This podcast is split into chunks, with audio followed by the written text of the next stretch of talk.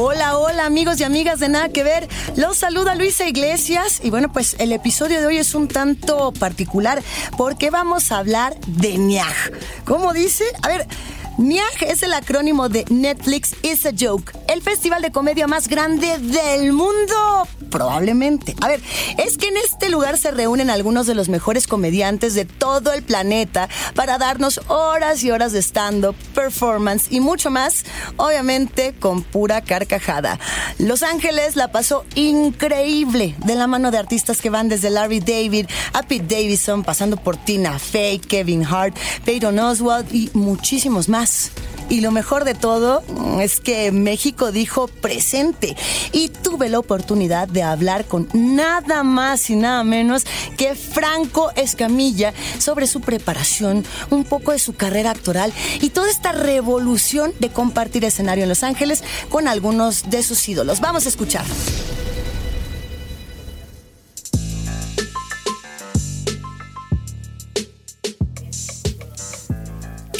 Queridísimo Franco, ¿cómo andas? Qué gustazo saludarte. A ver, Ahora que te estás dejando querer, están pasando cosas muy buenas. Ya viene NIAG y todo el mundo está muy emocionado. Estamos muy emocionados porque vas a estar por allá. Cuéntanos qué va a pasar en NIAG este año, que además viene con todo.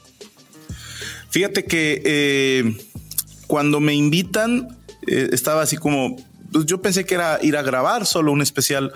dije, ah, pues sí, se, se llegó a un acuerdo pero después cuando vi de lo que se trataba, de las dimensiones, o como ellos mismos dicen, el festival más grande de comedia de la historia, probablemente. me, encanta que digan el probablemente. es, es, lavarse las manos muy bonito. Por si alguien dice, no, porque en Timbuktu hacen uno con dos días más grande. Ah, bueno, dijimos probablemente, pero no creo, no, no recuerdo algún festival tan grande ni con con ese cartel. O sea, cuando vi quiénes van a estar, sí dije, ay, güey, qué bueno que dije que sí. O sea, si me hubiera puesto mis moños, imagínate, me hubiera arrepentido toda la vida. A ver, ¿quiénes son los que más te emocionan para compartir? Que digas, es que no puedo creer que voy a estar con este o con este otro. Híjole, eh, por ejemplo, Sebastián Maniscalco es alguien a quien me gusta mucho su comedia. Eh, John Mulaney se me hace un genio de, la nueva generación eh, y soy muy, muy fan de Bill Burr. Entonces, cuando, cuando vi que están ellos, eh, te lo juro que ya es más, ni revisé quién más va a estar. Qué mal estoy. Sí, me, mega fan de Billboard. Tiene una comedia además que justo creo que tiene muchos puentes con la tuya. Tiene como por ahí mucha conexión. Es un capo. El señor es un alfa en toda la extensión de la palabra. Oye, ¿y qué va a traer de especial? O sea, ¿qué vas a estar platicando por allá en NIAC? ¿Traes nuevo especialito? ¿Traes nuevo programa? Cuéntanos esa parte traemos algo interesante porque este show lo escribí en plena pandemia. Entonces es un show que originalmente iba a ser enteramente de cosas de pandemia, pero luego dije, no creo que la gente quiera escuchar lo que ya vivieron. Y creo que estamos más bien tratando de olvidarnos de ese encierro, de todas esas restricciones, de, todas esas desgracias. Entonces, entonces hice un show que se llama Boyerista Auditivo, en el que parte del show es hablar de lo que es ser boyerista auditivo, que no quiero dar spoilers, van a tener que esperar a ver el show, y parte de lo que se escribió en pandemia y de cómo la viví yo desde mi trinchera. Ay, no, sí tienes que darnos, no, no digo que cuentes aquí todo el especial, pero una, una algo de qué es un boyerista auditivo, una probadita. ¿A qué te suena, ¿a qué te suena boyerista auditivo?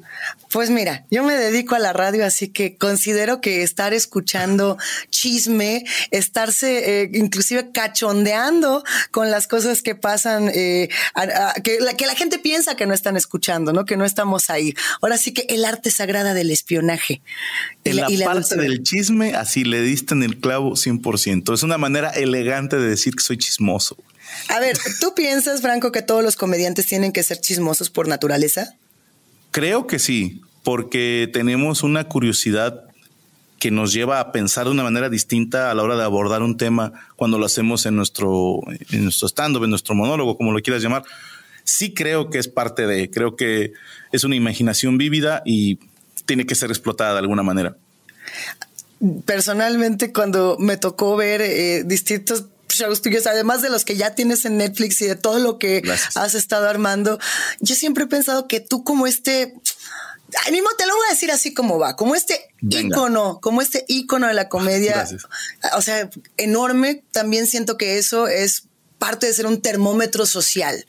Es decir, tú tienes que estar viendo y leyendo a todo mundo, todo el tiempo, dentro y fuera del escenario, y sobre todo sobre el escenario, ahí tienes que tener una lectura de cómo va la banda, ¿no? Y a mí me gustaría preguntarte en ese sentido, eh, más allá del de qué nos reímos o de qué no nos reímos o lo políticamente correcto, esa discusión se va a la chingada, sino tú como termómetro social, ¿qué notas que da risa y qué notas que no da risa? Ahora sí que hasta con tu propia experiencia. Claro. ¿Qué si da un chingo de risa y qué dices, no, este camino sí está bien darqueto, por aquí no me voy porque la banda no ríe? Te voy a decir algo, yo creo que la comedia no debe de tener un tema del cual no hablar. La comedia per se, o sea, creo que cada comediante va a ir autocensurándose hasta donde se sienta cómodo. Yo lo he dicho en otras ocasiones, hay temas con los que yo no me siento cómodo y no hago comedia sobre eso pero otros compañeros lo hacen y yo la disfruto. Incluso eh, a veces tus servidores de sigo la, religión católica y he escuchado unos chistes buenísimos que yo no los contaría porque digo, bueno, me produce ahí un poquito de incomodidad, pero cuando alguien más los cuenta, digo, pues es un gran chiste. A lo mejor sí hay alguien se puede ofender, pero es un chiste y nada más. Creo que lo que hace reír es lo que la gente puede identificar como algo real. Creo que es mucho más fácil reírse de algo que es cierto que de algo que es inventado. Y hablo desde mi perspectiva, a mí me ha funcionado, eh, gracias a Dios la gente pues me consume lo que yo les presento de comedia, pero creo que le va mejor a los monólogos cuando la gente se da cuenta que estoy contando algo que realmente pasó a que cuando les estoy contando una alucine cuando se pueden identificar con esa historia es cuando se ríen más. Y justo quería preguntarte cómo el freestyle como tal ha cambiado tu comedia, que creo que aquí está la respuesta. O sea, ¿sí sientes que el freestyle cambió tu manera de hacer comedia? Sí, me hizo más, eh, ¿cómo llamarlo? Hizo mi pluma más prolífica, por así decirlo. Yo estuve haciendo cuentas desde que empecé a hacer freestyle, que fue 2019, 2018 pero sí como muy, como algo de que me gusta hacer nada más, pero no a practicarlo, ni mucho menos. Desde ese entonces he escrito seis horas de show en dos años y medio, tres años. A ver, para quienes nos escuchan, eso es, eso es muy poco, ¿no? O sea, quiere decir que hay una parte de improvisación muy fuerte de tu parte. ¿O qué pues significa? Más o menos. Sí, no, ahí te va. Escribes a lo mejor 15 minutos y después a la hora de hacerlo en el escenario, a veces se transforman en 5, a veces se transforman en 30. Esa es la parte donde creo que me ha ayudado y también creo que me ha ayudado a pensar un poquito más rápido porque yo lo he dicho en otros monólogos que desgraciadamente hablo más rápido de lo que pienso y ahora ya estoy aprendiendo a pensar un poquito más rápido. Me ha ayudado con eso. ¿Es bueno hablar más rápido de lo que se piensa? Pues te metes muchos problemas. Te, da, mucho material para el show, pero te meten muchas broncas en tu vida cotidiana. Hay, hay quienes dicen, ¿no? Que, creo que seguramente has escuchado esto más de una vez, que tú eres como esta suerte de puente entre esta comedia como muy old school y, el stand-up, y que por eso eres precursor de absolutamente todas estas cosas en México, ¿no? Que eres como el que tejió el camino de, esto a lo otro, de, lo del old school, de lo clásico a lo que tenemos ahora, este stand-up contemporáneo. Yo no sé si estoy de acuerdo. Gracias. O sea, no lo sé, porque yo siento que tú eres algo totalmente diferente a ambas cosas y que por eso, y ahí está tu secreto. Ah, muchas gracias. Pero tú no lo vas a decir porque hay todo don modesto. Pero a ver, tú sientes que, que justo que estás tomando parte de una y parte de otra o que estás generando algo totalmente distinto, porque a mí me llama mucho la atención tu proceso creativo. Creo que, que, que estás bastante acertada en decir que es una fusión de dos escuelas porque tuve el gusto de, cuando yo empecé a hacer comedia, trabajé con lo que yo llamo siempre con mucho respeto la vieja guardia, comediantes que me llevan 15, 20 años. ¿Cómo quiénes? ¿Cómo quiénes? Uy, hay muchos. Eh, Aldo Show, La India Yuridia, Oscar Burgos, Héctor San Marino, La Palma. Eh, Memo Galván, Sony Show, Armando, los paparazzi, los payasónicos, son gente que yo vi en los bares. Los payasónicos. Sí, no, me mamé, este, pero cuando eran los campa. Antes de que se pintaran de payaso, sí me tocó verlos hacer show como los Campa y era un show tremendo. Entonces, era otra manera, era más musical, era más artístico, eh, era más de repente una rutina de cinco chistes de borrachos, ¿no? Y seguiditos, una temática de chistes y se aventaban cinco seguiditos.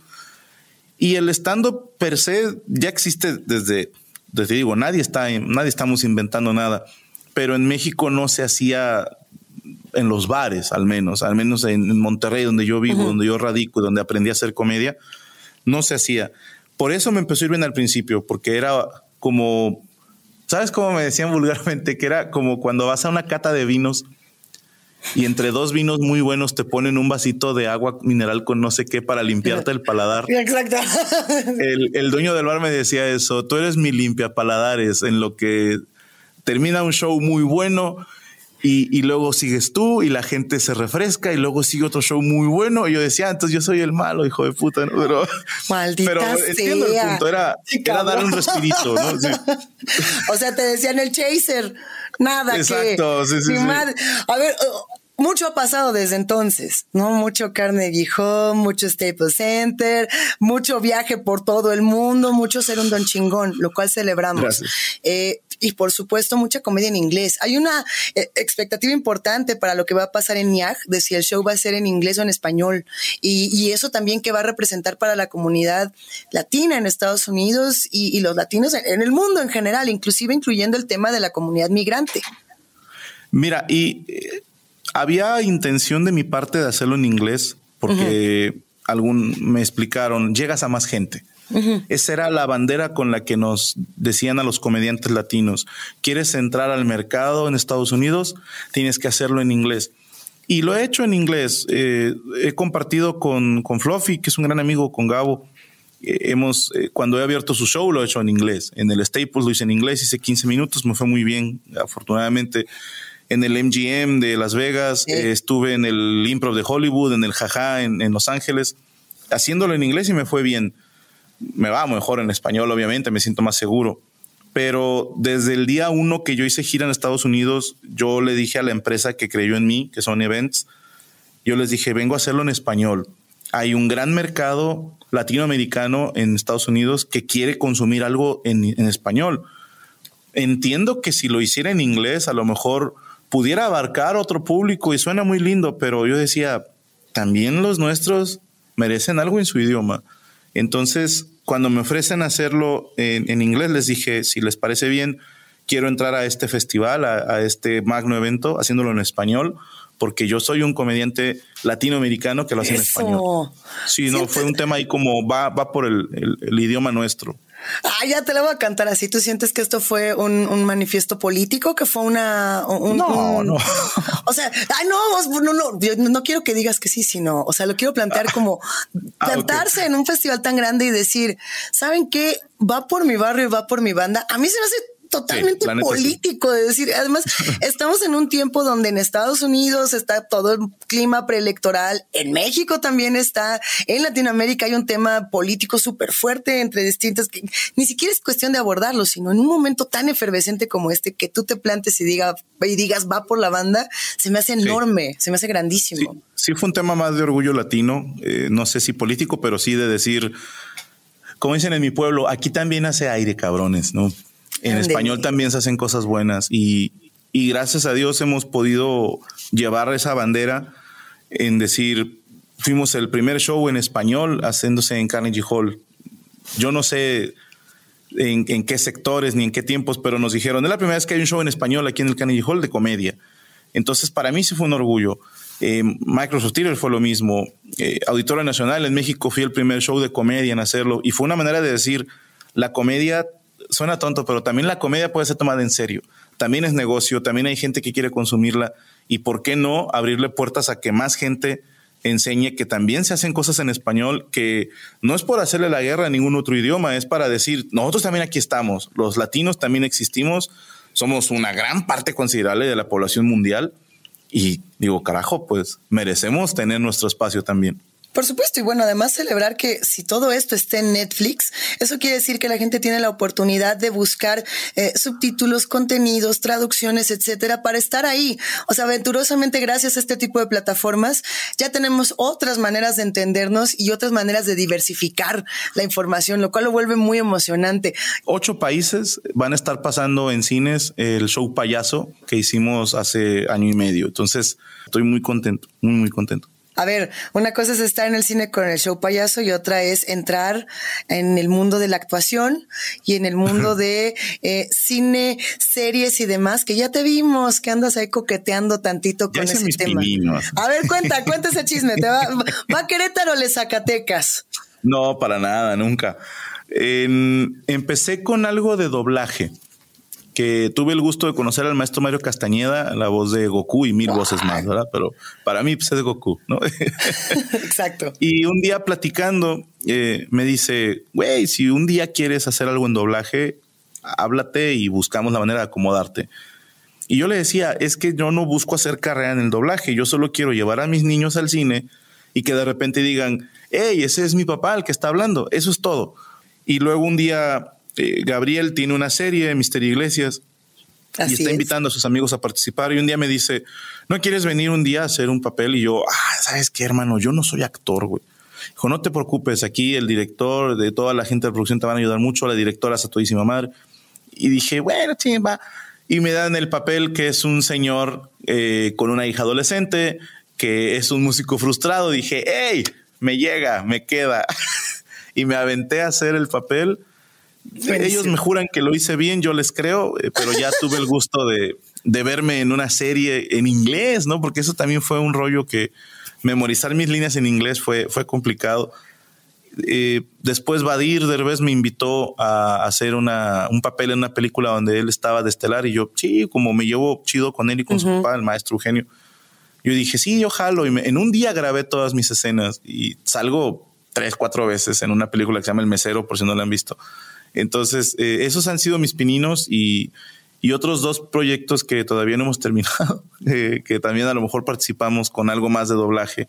Pero hasta ahí, o sea, digo, lo mío no es actuar, yo soy comediante. O sea, pero si te dicen ahorita, va, Netflix te invita a que hagamos una película y tú tienes que actuar, es tu película, tú eres el estelar, ¿te la armarías?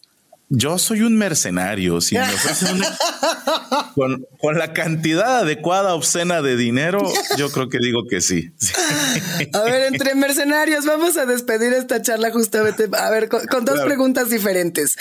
Primero, me gustaría que ya que estamos aquí en Netflix, ahorita vamos con la del mercenario, porque me muero de ganas, pero me gustaría como que, que un poco compartieras con la banda que escucha nada que ver, como esta parte de, de qué, qué, qué relación todo? ¿Cómo te sientes tú de tener estos especiales en Netflix? ¿Cuál es como este repaso que tú pudieras hacer de estos tres especiales? Fíjate que en un nivel mercenario de la expresión, eh, yo, yo estuve con, en pláticas con Netflix hace muchos años. Se supone que íbamos a hacer el primer eh, show de stand-up en español y luego no se pudo por tiempos, etcétera. Y yo estaba como, eh, no sé si quiero o no quiero la verdad es que es, yo pensaba, es limitarme a, la gente que puede pagar una suscripción a Netflix. Pero luego se hizo tan común, o sea, ya no, ya no es de, que, ay, solo, solo un sector puede pagar Netflix. Es bastante económico. Entonces llegas a mucha gente y la gente lo puede ver cuantas veces quiere en la comodidad de su hogar, en su eh, teléfono móvil, qué sé yo. Creo que sí se llegó a más gente. Creo que me ayudó a crecer en, en Sudamérica. Yo no sabía que, teníamos fans por allá y cuando hicimos el primer especial nos empezaron a invitar a participar en otros lados. Sí nos abrió muchas puertas, sí vale la pena y, te aumenta mucho el caché. La gente sí es como, ya puedes cobrar más caro cuando saliste en Netflix. Mira que los mercenarios no se quita y está sabroso. a ver. No es gripe. entre que si stand-up, entre que si ñac, entre que si cabareteando, que los especiales que vienen, que freestyleando, que Lobo López. O sea, no paras. Es que no paras y realmente quiero saber qué sigue. O sea, yo sé que sigue Niaga y sigue esta semana de muchos éxitos, pero después de esta semana de muchos éxitos viene otra. Y como tú no, no paras jamás y no, y no descansas jamás, quiero, quiero saber cuáles son esos planes, si se puede adelantar algo. Claro, tenemos obviamente a seguir con la gira tanto en México como en Estados Unidos, que son los primeros dos países que, que nos dieron la mano desde que empecé mi, mi gira. Pero eh, Sudamérica se ha vuelto de, de, mis, ¿cómo llamarlo? No, no, puedo decir lugares favoritos porque suena de excluyente La verdad es que sí, no sé por qué me da mucho orgullo ir a Sudamérica. Cuando veo cómo te, te, voy a contar así rápido. Hubo un momento que viví en Buenos Aires muy lindo porque dos muchachos, uno de ellos es colombiano y su novia es venezolana. Entonces, pues veían mis videos, veían mis shows y fueron a verme a Buenos Aires porque en ese momento ellos vivían en esa ciudad. Y me tomé foto con ellos y el, el muchacho la sube a su Instagram y pone, bendita sea la comedia, donde un colombiano y una venezolana que viven en Argentina pudieron ver el show de un mexicano. Eh, y me emocioné como no tienes una idea. Fue como, no sé, como me, yo me puse acá en plan Latinoamérica unida, ¿no? Y vamos a conquistar al mundo, cabrones. O sea, sí Las me da mucho Unidas de América Latina. Sí, sí me dio mucho orgullo y porque cuando vamos a Estados Unidos siempre nos han apoyado la gente de Venezuela, de Puerto Rico, de República Dominicana, del Salvador, de Guatemala, de Perú, de todos lados que, que viven allá, van a ver los shows y se vuelve, lo dije hace mucho en RPM, ya cuando escuchas a alguien hablar español se vuelve tu amigo. Ah, qué belleza. No, bueno, mira, ahí cerramos. Ahí se queda. Perfecto. Y nomás pedirte que por favor invites a toda la banda que escucha nada que ver a que se acerquen a NIAC y por supuesto a que se acerquen a tu nuevo especial. Claro que sí. Bueno, a toda la racita, muchísimas gracias por, por la invitación. Primero que nada, Luisa, por la entrevista. Me la pasé muy, muy a gusto y bueno, a invitarlos a que vean este especial, este festival que se llama Netflix is a Joke o NIAG, como le dice la raza para abreviar, así le dice mi comadre. Y raza que está escuchando, mira, mira, tápate un ojo, tápate el otro. Nada que ver, güey. Ay, ojalá que hubiéramos, si tomamos video de esto para subirlo al rato. ¡Qué cábula! Ahorita lo vamos a volver a hacer. Se va a institucionalizar esta payasada.